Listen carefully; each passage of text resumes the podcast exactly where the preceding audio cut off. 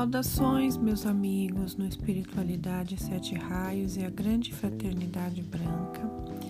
Eu sou Denise Baruzzi Brandão e estou aqui para mais uma dica de livro. A dica de hoje é o livro Chama Crística de Ramatiz, que foi ditado para Norberto Peixoto. É da editora do Conhecimento e a edição que eu tenho é de 2001.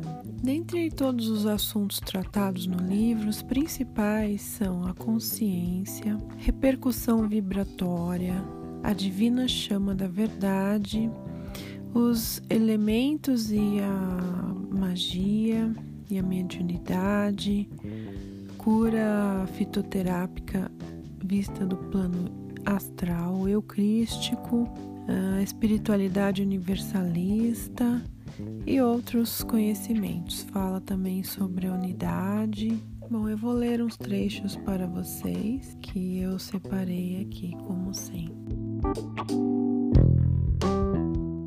Temos, como ele diz, a memória curta e pouco informada sobre o passado de nossa própria raça. Esquecemos nossas origens e nos deserdamos da sabedoria que já foi nossa. O conhecimento uno que era cultivado na velha Atlântida. Naquela época, ciência e religião eram uma só e mesma coisa, as leis eternas, e incluía o que hoje chamamos de leis da natureza e leis ocultas, conhecimento holístico na acepção mais profunda. Nosso saber, fragmentado e rastejante, mal começa a aproximar-se dessa grande síntese. A pura religião atlante original, ensinada pelos grandes seres que vieram das estrelas, abrangia tudo o que hoje conhecemos como sabedoria oculta. Muitos seres de singular evolução que viriam depois a ser instrutores do planeta, foram sacerdotes e magos brancos dos templos atlantes, como Allan Kardec e Ramatiz também. Agora é chegado o momento de trazer de volta a sabedoria antiga que viveu por milênios no recesso dos templos iniciáticos o amadurecimento da raça humana já o permite, tal é o objetivo dos dirigentes planetários. A revelação da verdade sempre foi e sempre será gradual, embora o queiram negar fanáticos e intolerantes de todos os tempos. Todos os verdadeiros instrutores da humanidade se caracterizaram por estabelecer uma ruptura com o já sabido. Apontar horizontes, trazer o novo, isso é crescer, e custa às vezes para as mentes mais acomodadas.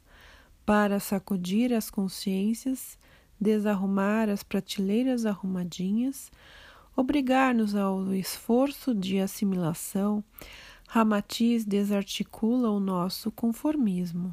O universalismo será a base da religiosidade aquariana e Ramatiz nos alerta que a divindade suprema não está só nos caminhos que vos são simpáticos. Insiste em nos despertar da ilusão dos ismos que caracterizam a precária escola terrena, onde a competição egóica, o orgulho intolerante são capazes de absurdos nos separar o nome de Deus de amor e adverte: a espiritualidade é universalista, crística, não existindo do lado de cá sectarismos, seitas ou religiões, dogmas ou ritualismos exclusivistas.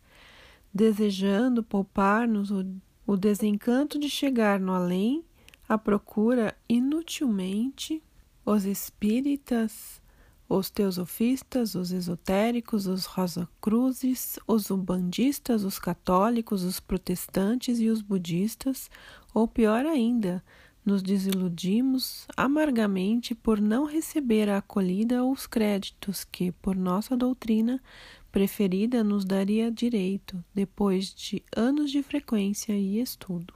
Ramatiz consegue se comunicar mais facilmente e com o maior número de discípulos de maneira concomitante. fugindo à nossa concepção de tempo e espaço, através de seu corpo mental dissociado de qualquer configuração astral, pois este corpo intermediário, mais próximo do duplo etérico e do corpo físico, já lhe é muito denso e restrito.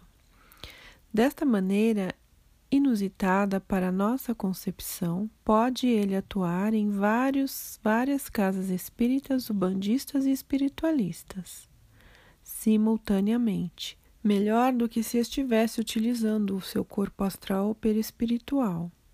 É possível, igualmente, mais de um espírito se comunicar com o médium em corpo mental, ao mesmo tempo, sendo que cada um pode estar em dimensões diferentes do outro em campo vibracional magnético que corresponde ao seu plano espiritual próprio.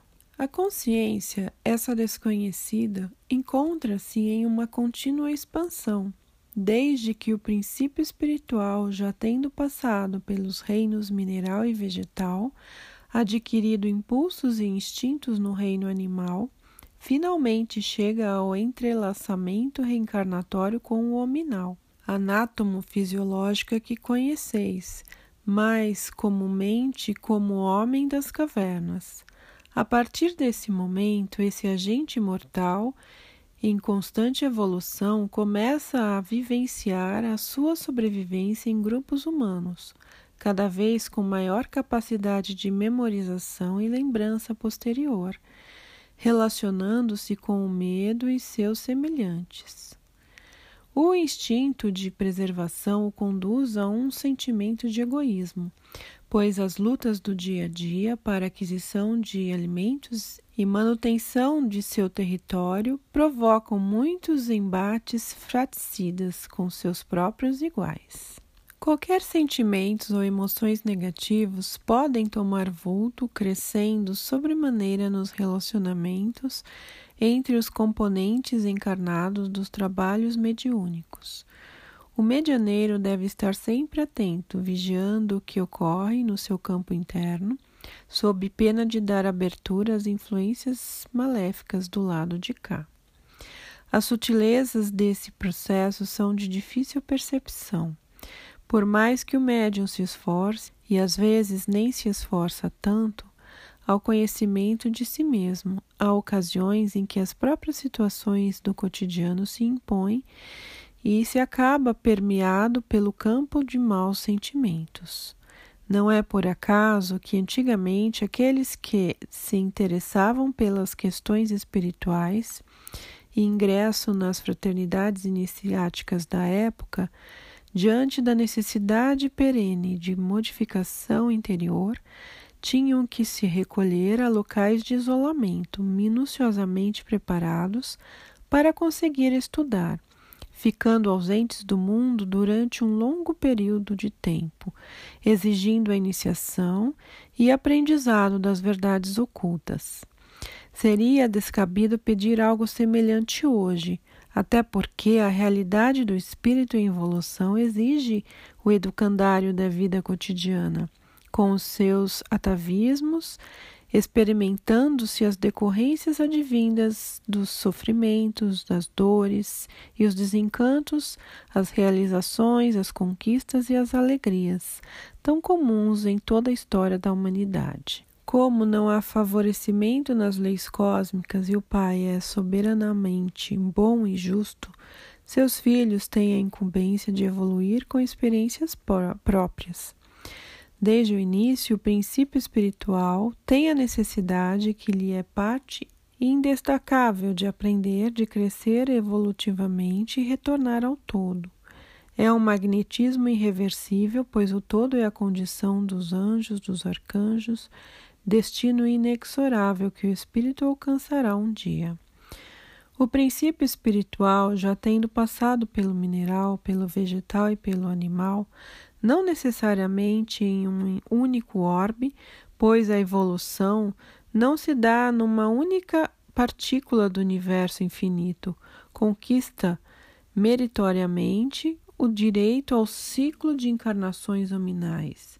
Neste momento, então, principia a manifestação da consciência. O Criador incriado oferece às suas criaturas incontáveis personalidades em muitas reencarnações para dominar o ego e os sentimentos inferiores e manifestarem-se no quaternário que mantém a centelha divina no ciclo da carne, os corpos físico, etérico, astral e mental inferior. A formação definitiva da individualidade, o eu superior, e os sentimentos sublimados que libertam, reacendendo-se infinitamente a chama crística do amor que está em vós. Simboliza-se na tríade o corpo mental superior ou causal, o búdico e o átmico. A ligação entre o ternário e o quaternário, ou os corpos superiores e os inferiores, é feita pelo corpo mental inferior ou concreto, que funciona em estreita ligação com o corpo astral. A transmutação ou alquimia cósmica ocorre em todos os planos da existência, visível e invisível, na acesse evolutiva do espírito. Tornou-se também a ideia básica derivada da antiga filosofia hermética, ensinamentos do sábio Hermes Trimegisto. O homem, criado à imagem e semelhança de Deus, pode criar, teado as mesmas pendencialidades do Criador. Não haveria um conjunto de leis para o cósmico e outro para o homem. Logo, um mesmo conjunto de leis tudo rege, tanto no espaço sideral, como em todos os lugares perceptíveis e imperceptíveis aos sentidos físicos. A matéria-prima da criação é a energia espírito e o fluido cósmico universal pois o movimento ou vibração da mente num ato, num ato volitivo dividiria essa energia em todas as formas da matéria. Os alquimistas desconheciam vossa terminologia da atual ciência física.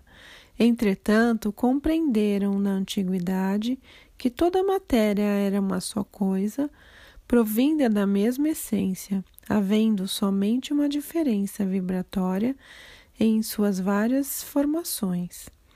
Logo, a transmutação seria alcançada através da real compreensão da lei da correspondência no cosmo, que atua em todos os níveis vibracionais. Qualquer agente no cosmo, desde o primeiro estágio da manifestação da consciência e da vida na matéria, está sujeito à atuação e ao magnetismo do corpo do campo vibracional correspondente.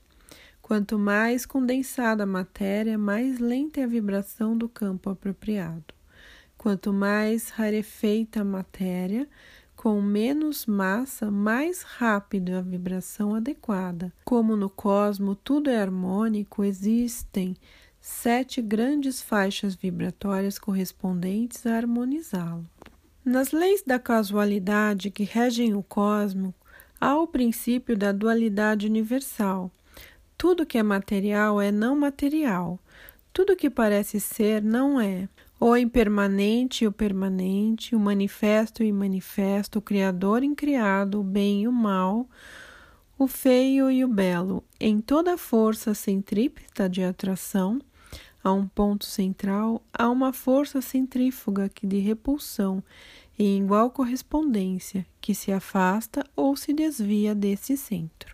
A primeira e básica ideia da filosofia hermética é o axioma: aquilo que está em cima é como que está embaixo.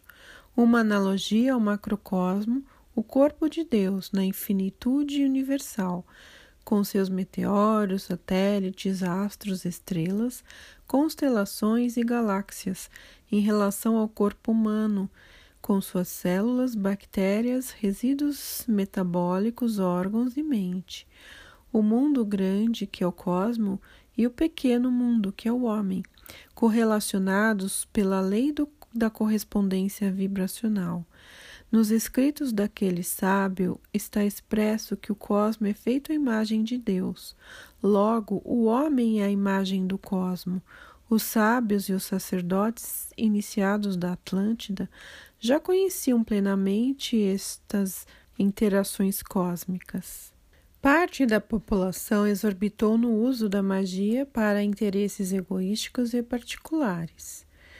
Os mestres magos brancos adotaram então medidas restritivas no intuito de coibir o avanço desordenado da magia negra, pois já anteviam todos os males que ocasionaria a humanidade. A partir daí, interiorizou-se nos templos o uso da magia.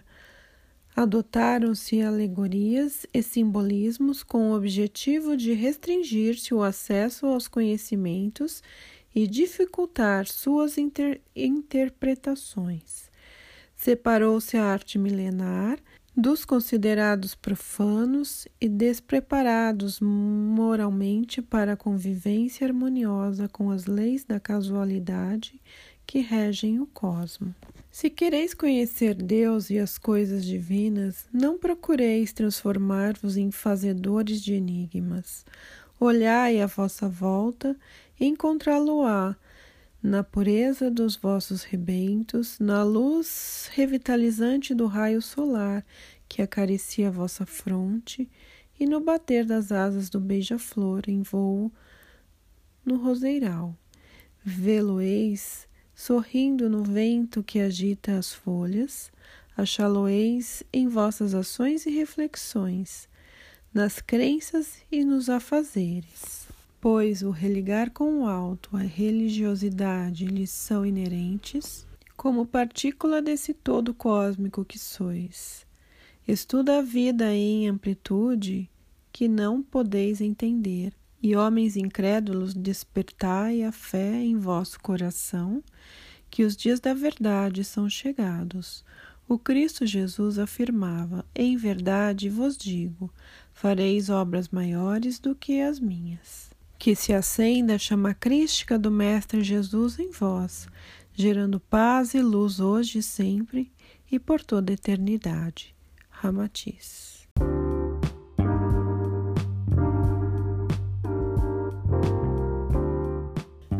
Esses são os trechos, espero que tenham gostado.